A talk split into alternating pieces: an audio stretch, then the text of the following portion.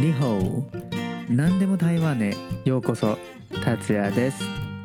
中国語と日本語で台湾。芸。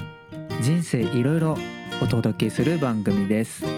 イヤホンをしっかりつけていきましょう。リホーこんにちは達也です。皆さん最近いかがお過ごしでしょうか？はい。そうですね。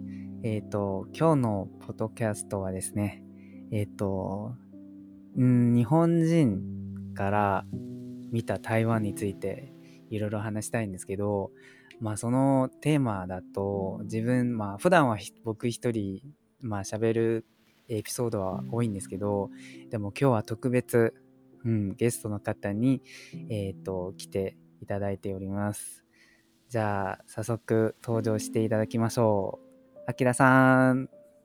こんばんは、あきらです。よろしくお願いします。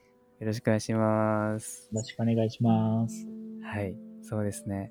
じゃあ、さまあ、最初、まず、えっ、ー、と、あきらさんに簡単な自己紹介をお願いしてもいいですか？はい、わかりました。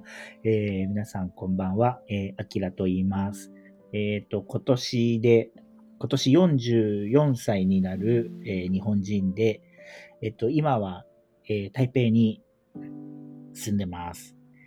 えっと、ずっと神奈川に生まれて、日本の神奈川で生まれて、で、大学卒業してから東京でずっと働いてたんですけど、20年ぐらい、そうだな、東京で働いて暮らしてたんですけども、えっと、まあ、いろいろ機会があって、今台湾に引っ越してきてこっちで住んでる感じです。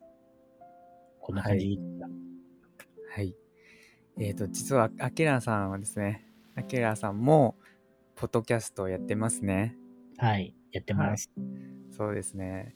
えっ、ー、と、今回の収録は、実は最初、えっ、ー、と、アキラさんからツイッターでちょっとメッセージを送ってくれて、ちょっと一緒にコラボしませんかっていうさ、えーと、誘い、うん、まあ来てくれたので、はい、今回の収録に、まあ、なりますので、じゃあ、えっ、ー、と、最初ちょっと簡単な紹介、あきらさんの、はい、いきなりですけど、はい、簡単なその秋田さんの、えーと、ポッドキャストを、はい、えっ、ー、と、リスナーの皆さんにちょっと紹介してくれませんか？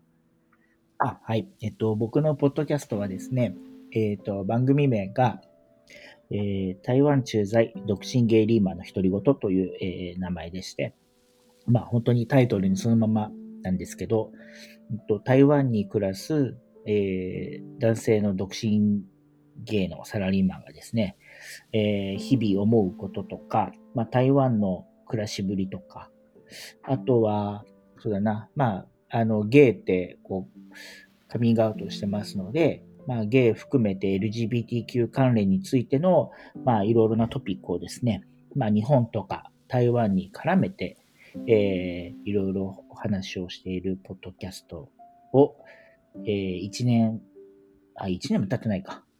でも去年から始めてます。うん、はい。はい。そうですね。実はですね、僕、僕のフォトキャストを始める前に、ちょっといろいろ、ちょっと調べてみたんですけど、その、フォトキャストは一体どういうものなのか、はい、一体どういうポッドキャストがあるのか、いろいろ検索してみたんだけど、その時はもうすでに、アキラさんの ポッドキャストを、はい、そのちょっと参考にして、はい、ポッドキャストを作りましたね。あ、そうだったんですね。全然、すみませんでした。というか、参考になるはずもないんですけど。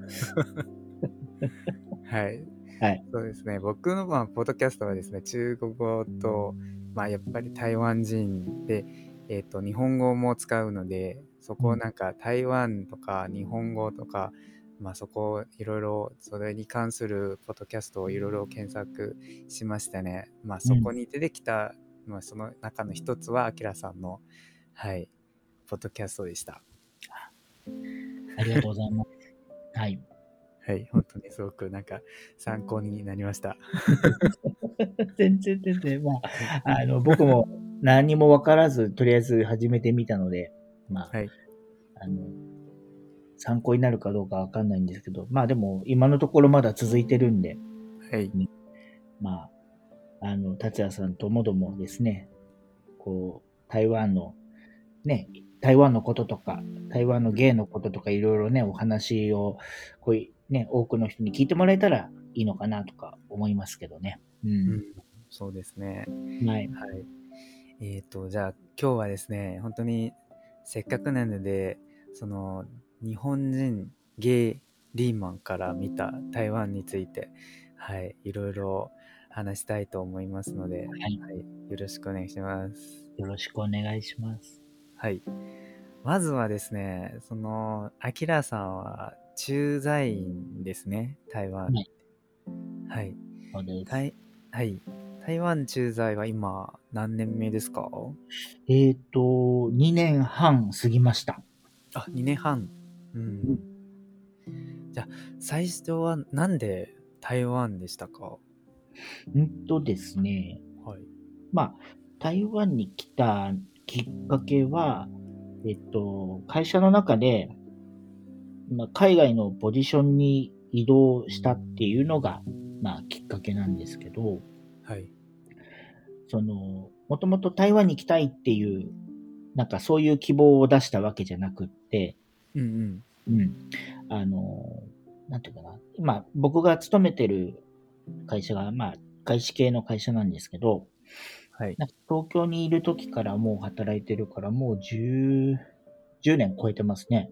で、そんで、会社の中でいろいろな仕事とか、あの、ポジションを経験してきたんですけど、こう、なんか一番日本にいた時の一番最後にやってた、こう、お仕事っていうので、割とこう、いい意味ですごい成果が出せて、うん。で、なんかね、燃え尽き症候群ってわかります？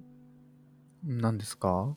もうなんかね、やりきっちゃって、はい。その、あその、やってた仕事をもう一通りもうやりきったっていう感じになっちゃって、もううん。いっ全然やる気が出なくなっちゃったの。あ、そうなんだ。うん。それで、あの、会社も好きだし、仕事も好きなんだけど、その仕事も好きなんだけど、なんかもう、ある程度やりきっちゃったんで、はい。なんかもうこれ以上何したらいいんだろうみたいな、そんなうん風になっちゃったんですよ。うん。それで、まあ、まあ、なんか、会社目線で言うと、だから次の目標が全然見つかんなくなっちゃって。へえ。うん。で、ね、会社好きだし、辞めるわけじゃないけど、なん。かこのままずっと同じ仕事してても全然モチベーション上がんないなとかっていう話を、まあ上司とか会社とかとしてて、で、まあ、それだったらちょっと僕も海外、とか日本から見て海外に、こうなんか自分のね、やってきたこととかを活かせる仕事があるんだったらそういうのにチャレンジしたいですっていうのを会社に言ったのが、今から5年ぐらい前かな。うん。うん。それで、まあ東京にいる時に2年ぐらい時間をかけて、まあそういう海外の仕事がこういうのあるよとか、うん。まあ、あとは、その自分の公認をこうきちんと育てたりとか、いろいろなこう時間を使って、で、それでいよいよ台湾に来たっていうのが2年半前っていう感じなんですね。だから、なんていうのかな、ちょっと台湾が好きでした、好きでどうしても台湾に好き住みたいとか、なんか台湾にこういうポジションがあるけどっていうのにこう挑戦したわけでもなくて、うん。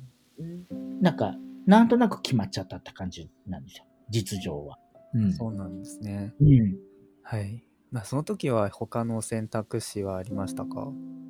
もともとその時は、えっとね、香港に、まあ、会社が、支社、支社っていうか、香港にも会社があって、うん最初はその香港のポジションどうですかっていうのがもともとのきっかけだったんですけど、はい。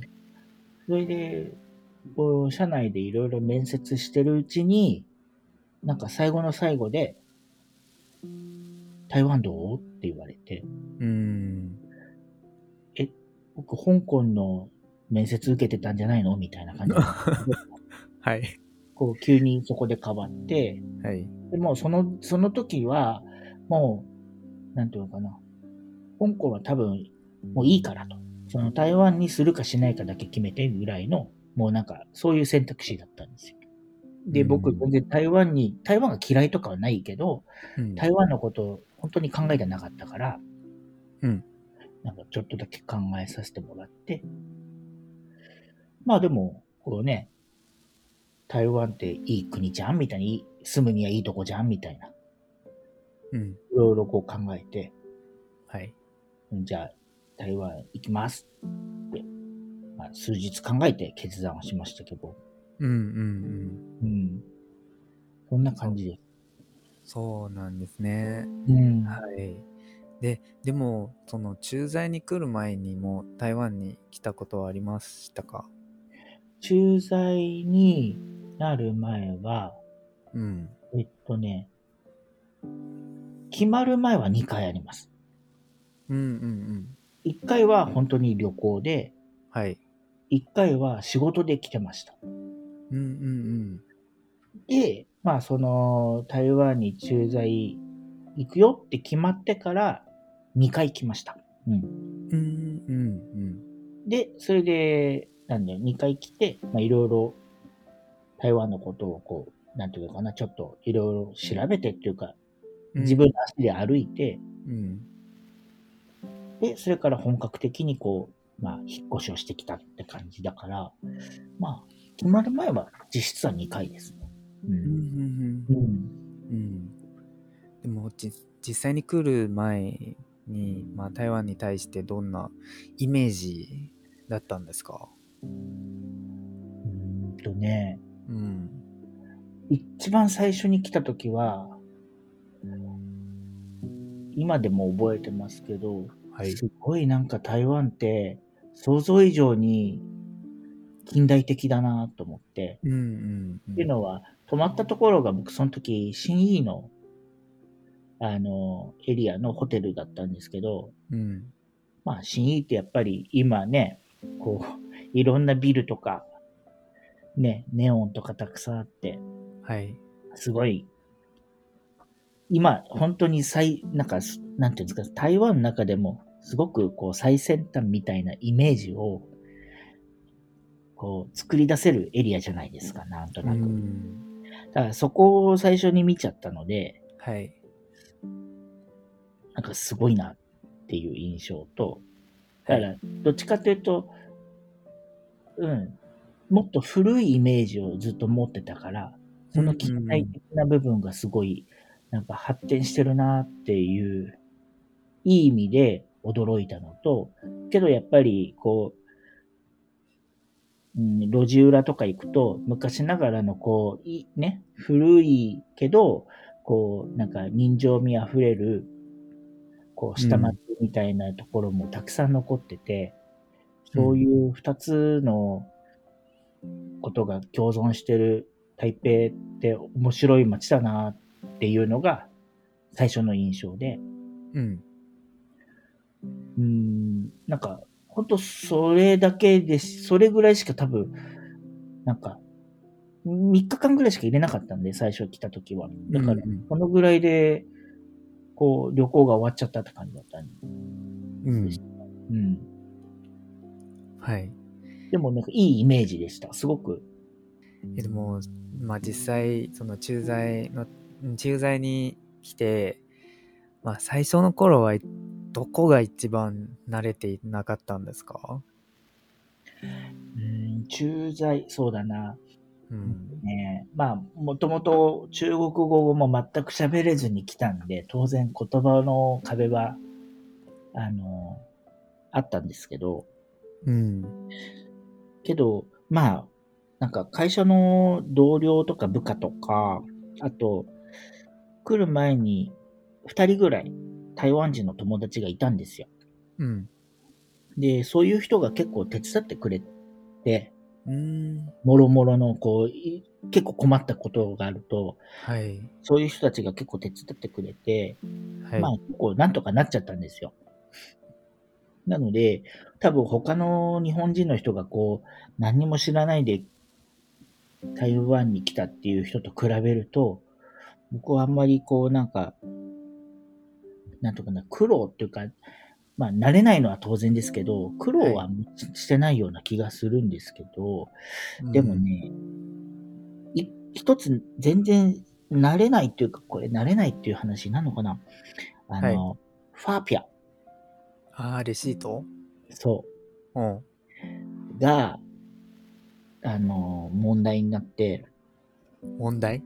うんあの、台湾の人はもうはいファーピアが普通なんで、うん。あの誰も教えてくれなかったんですけど、こう、うん会社の経費で、こう、なんか、こう、ご飯を食べたりとか、何か物を買ったりとかするときって、その会社の統一番号をファーピアに入れてもらわなきゃいけないじゃないですか。はい、はい、はい。で、それを誰も教えてくれなかったんですよ、最初。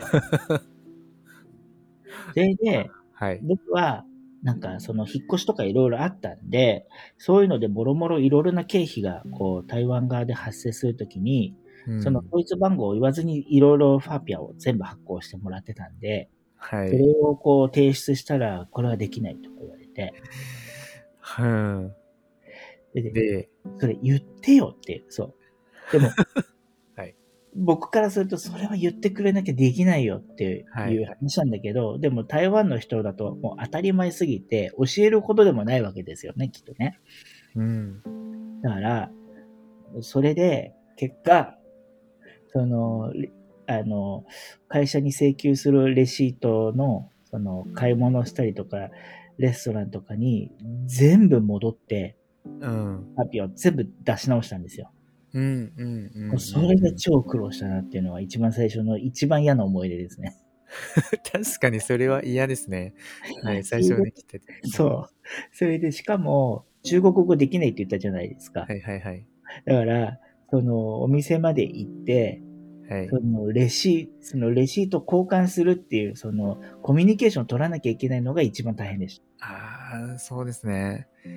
た。うん。うん。で、その時は友達は一緒に、まあ、いてくれなまああの、英語を使えるところだったら英語でやってました。あとは、はい、はい。あの、紙に書きました、僕、その時。ああ、うん、うん。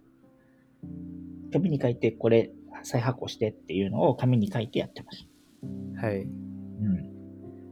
それが一番苦労して、まあ、というか、台湾のそういう統一番号とか、ファーピアのシステムを知らなかったので、慣れ、慣れなかったなっていうのが一つと、はい。まあ、あとは食事ですかね。あ、そうですか？うん。いや、いどんな食事が？や、台湾の料理美味しいんですよ。はい、はい、はい。僕基本的に何でも好きなんですけど、ただ毎日食べるの辛いんですよね。どうしてですか？その味が、なんていう、濃濃い濃いのと、あと、あガーリック、ニンニクとか、うーん。生姜とかの、うん、なんというかな、そういう、うん、な、これちょっとこ言い方悪いんですけど、大丈夫です。大丈夫ですか？例えばお肉とかお魚とか、まあ野菜でもそうなんだけど、大概こう油で炒めて、うんで、匂いを消したりとかするためにやっぱりニンニクとか生姜を結構使う料理多いんですよね。はい、そうです。ね。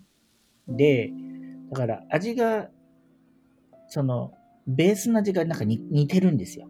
その、その上にいろいろなソースとか足してても、結局その、うん、生姜とかニンニクのベースの味がやっぱりずーっとあるので、うん。やっぱりね、胃が疲れちゃうんですよね。うん。だから、あの、台湾料理が嫌いなんじゃなくて、毎日食べるもんじゃないっていう風になっちゃう。今でもそうですか？今でもそう。あの、えいや、それこそ来た最初の頃は、うん。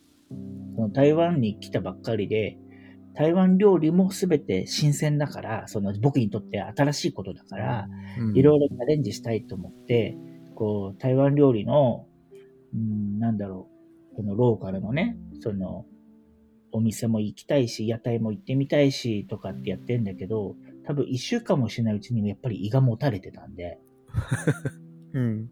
うん。で、最初の1ヶ月は僕ホテル暮らしだったんですよ。引っ越して。はい。はい。はい。だからどうしても外食しかできなくて、うん。だから、最初のね、何日間は頑張って台湾料理食べてたんだけど、やっぱり胃がもたれちゃって、もうすぐに、あの、大戸屋とか、なんだろう、あの、牛丼屋さんとか、そういうところにもうちょこちょこ行くようになって、はい。でそういうのをこう食べつつ、台湾料理も食べつつみたいな。やっぱりね、もう40年日本にずっと住んで、日本の味に慣れ親しんでる体なんで、はい。やっぱりそこはそうそう変わらなかったですね。そうですね。うん。うん。確かに、まあ、僕、今、日系企業で働いてるんですけど、うん。あのうちの日本人も、まあ、大体日本食を食べてますね。うん。はい。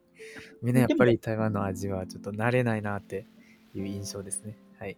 いや、でも美味しいは美味しいし、うん。なんだろう。うん。僕、あの、牛肉目も大好きだし、ルーローファンも大好きだし、うん。うん。あと、台湾バーガーも好きだし、うん。結構割と、なんだろう、あと、ルーチャオとか行ってね、こう、いろいろな、こう、家庭料理とか、食べるのも大好きだし、うん。ただ毎日がちょっと辛いってだけで、うん。うん。うん。そうそう。行きますよ。今でもそういうお店は行きますよ。はいはいはい。うんあでも、ちなみに、その、台湾の日本食ってどう思いますか？なんか違和感ないんですか？探しましたね、やっぱり。あの、ここがうまいっていう、あの、ところを探しました。うんうんで、まあ、お、お値段はちょっとさておき、うん。うん。例えば、なんだろうな、こういうものが食べたかったらどこに行くっていうのを、うん。今なんとなくもう2年ぐらいいるから、やっぱり、なんとなくあって、うん。うん。そういうものが食べたいなと思ったらそこに行きます。そうそういうふうになんか、順繰りやってます。あとは、普段から食べるものは自炊してます。あ、自炊してるんだ。うん、うん。自炊してます。特にコロナ禍で今ね、レストランで食べれないから、うんまあオーダーはできるんですけど、うん。うん。今ほとんど作ってますね。すごいですね、自炊って。ねうん。え。めんどくさいですよ。何？めんどくさいですよ。あ めんどくさいですね、確かに。はい。僕、なんか、日本で留学してる時も、あ、今日料理したくないなって、時々あります。ありますよ。はいい。そういう時はやっぱり、うん、なんか、あの、ワイタウンとかは、どっかちょっと買いに行って持ち帰ってくる時もあるし、ウーバーイーツ使う時もあるし、うん。うん。けど、今はね、こう、土日とかにちょっと多めに作っておいて、うんうんうん。それを月火水とかで、こう、食べきって、うん。で、木曜日はなんとか作って、うん。金曜日はもう疲れたから、その、オーダーみたいな。うんうんそんな感じの生活が多いかな。なんか、うん。うん。パターン化してますね。なんかそうなんですね。うん。あ、でも、あ昼の弁当作りますか？今、ずっと家で仕事してるんで、はいはいはい。あの、お昼休みになって、あの、家にあるもので食べてます。うんうんお弁当っていうか。うん。うん。はい。そうですね。今、ろ今収録してる時はもううん4月の中中旬うん。うん、そうです。今は台湾でもまあ、なんか、在宅勤務の会社がまだたくさんありますね。そうですね。うん。そう。そう。うちもそうですね。まだ在宅勤務ですね。はい。はい。じゃあ次はですね、はい。はい。次はゲイの話にしたいと思います。はい。はい。はいえっとですね、アキラさんは日本にいるときと今台湾にいるんじゃないですか？はい。なんか両方なんかゲイ活とか、うん、してます、ま、してましたか？してますか？ゲイ、ゲイ活？そうだなうん。あの、基本的に僕そんなにモテる方じゃないんで、ゲイ活って言っても、うーん、なんだろう。日本にいた時のゲイ活って、はい。もう、ほぼアプリだったんですよね。うんうんあの、なんていうかな、エッジ目的であれ、こうんう、恋人目的であれ、そういう人を探すときはもう、ほぼアプリで、うん。うん。で、それ以外は、まあ、たまにゲーバーとか飲みに行ってましたけど、うんうん。それはどっちかっていうと、友達と飲みに行ったり、あとはそのね、ゲーバーのママっていうか、その、お店で働いてる人と話、話をするのがメインで行ってたりしてたんで、うん。あんまりそれは多分ゲイ活って呼ばないと思うんですけうん。ど、うんでもそんな感じだったんですよ。最後の、なんだろう、日本にいる時の最後3、4年ぐらい多分そんな感じで、うん。だから台湾に来ても基本的にそれ変わんないんですよ。うんうんうんううん。ん。だから、ただ、に、台湾で、ちょっと辛いのは、一人で飲みに行くゲーバーがないんですよ、僕。ああの、リンセンベルーとかに、いくつかゲーバーあるんですけど、ー。はい。はい。やっぱりカラオケメインだったりとか、ああ、そうです。はい。うん、あとやっぱり僕が中国語がそんなにできないんで、まあ、うん日本語で接客してくれるゲーバーもいくつかあるんですけど、うんうん日本のゲーバーと比べると、すこう、あんまりこう、しゃ、なんか話をするっていう感じじゃないくって、うん。あ、そうですか。うん。うんあの、お店の人は、は話はしてくれるんですよ。けど、はいはい。日本のゲーバーとはちょっとその話す量とかもやっぱり違うし、うーん。かといって僕が中国語できないから、例えば隣に座った他の全く知らないね、他のゲイの人とコミュニケーション取れないんですよね。うんうんうん。だから結局一人で飲んで、あんまり何にも喋んないで、ただ飲み続けて、うんあ。とカラオケを歌って帰るっていうのって楽しくないじゃないですか。そうですね。はい。だから、一人で飲みに行くっていうのはもう、最初の数回トライしてみたけど、はい。もうやめちゃって、うーん。だから今はもう飲みに行くって言ったらもう友達と行くだけですね。うん。うん。あそうですね。とは、それ以外のゲイ活はもう本当アプリがほぼほぼじゃないですかね。うん。うん。はい。でもなんか日本に、日本のゲイバーにいいたことあるってさっきおっしゃったんですけど、はいそれはやっぱり日丁目の方ですか？二丁目と、二丁目新橋、渋谷ってうん。言ってましたね。はい。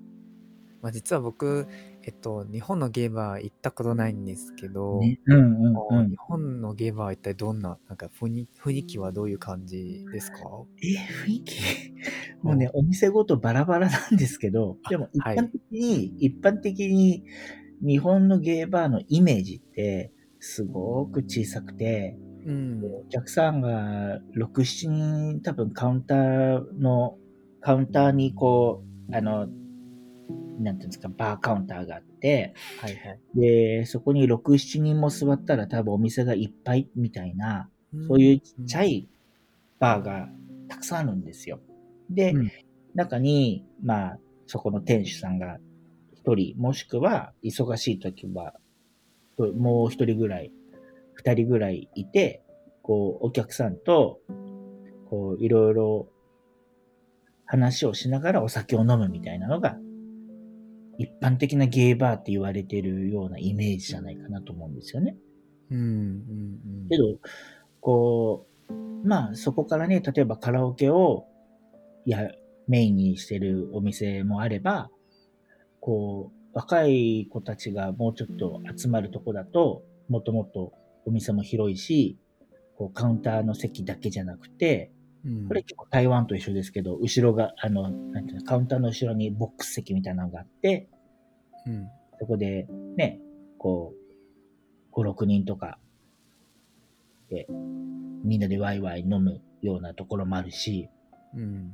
うんなんか、本当お店によってコンセプトが若干違うんですけど、うんうんうん。僕はなんかそのちょっとちっちゃい、こう、バーとかで、こう、店主とか、そこのお店に来る、なんか、よく来るお、まあ、他のゲストの人たちと、こう、たわいもない話をするのが、こう、好きで、うんうん、たまに行ってました。だからもう、お店は決めてましたね。なんかね。行くお店は決めてましたね。うんうんうんうんううんん。でも台湾のゲイバーはやっぱりそういうなんか違う感じがしますね。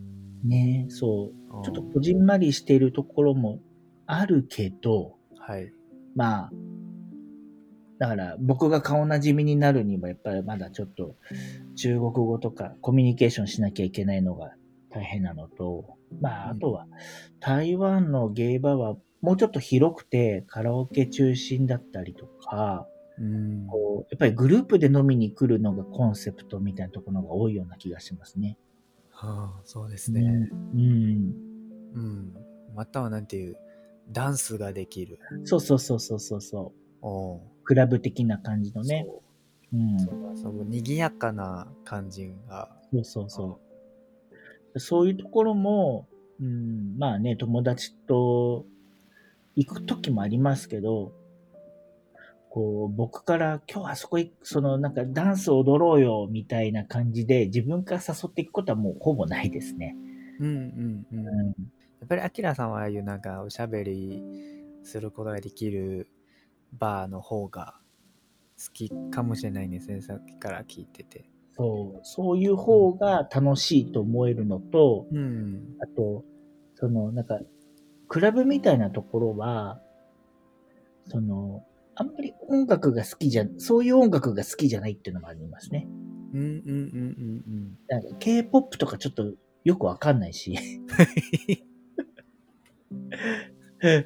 はい。こう台湾のクラブ行くと最近 K-POP 流れるのが多い、そうですね。まあ K-POP 流行っかてるからね。はい。はい。うん。そうですね。僕一回、あー台湾のゲーまあクラブなんですけど、うん。アブラゾはい。あ友達に連れてもらって、うん。はい、そこは本当に、なんていう、すものすごく賑やかなクラブですね。うん。はい。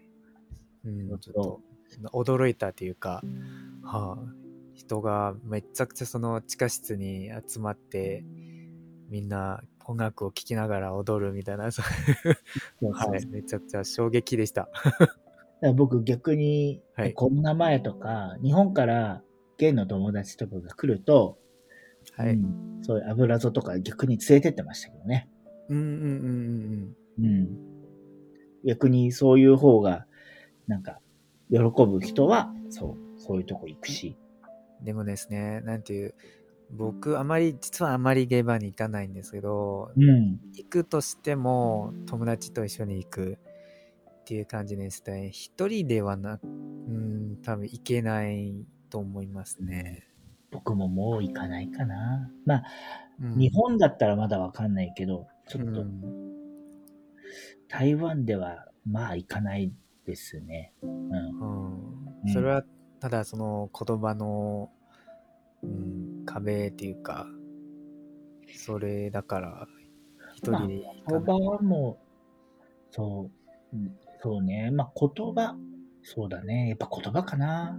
だから例えば、うーん、あとはやっぱ顔見知りかどうかってとこもポイントかな。うん、ああ、うん、そう。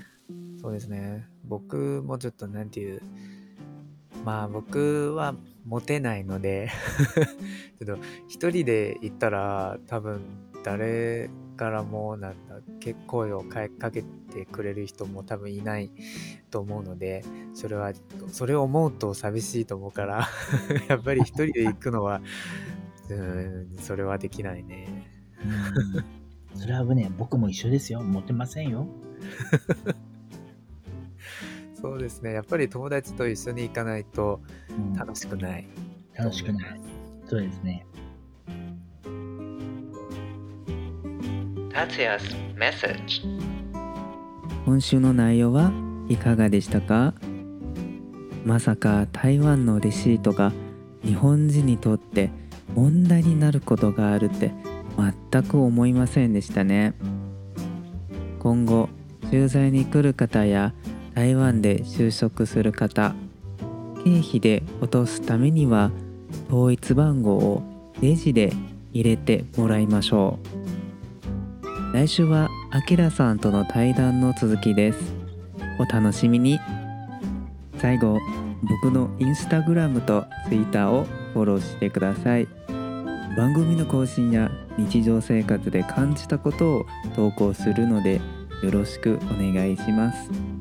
もし僕の番組に対して何かアドバイスやコメントがあればインスタグラムとツイッターの DM またはメール何でも台湾 at gmail.com にメッセージを送ってください。またアンケートもあるので以上の連絡先は番組の紹介欄に書いてあるのでよろしくお願いします。最後番組登録5つ星評価をお願いします。あとこのポッドキャストを周りの人にシェアしていただけたら嬉しいです。ではまた次回お会いしましょう。またね。バイバイ。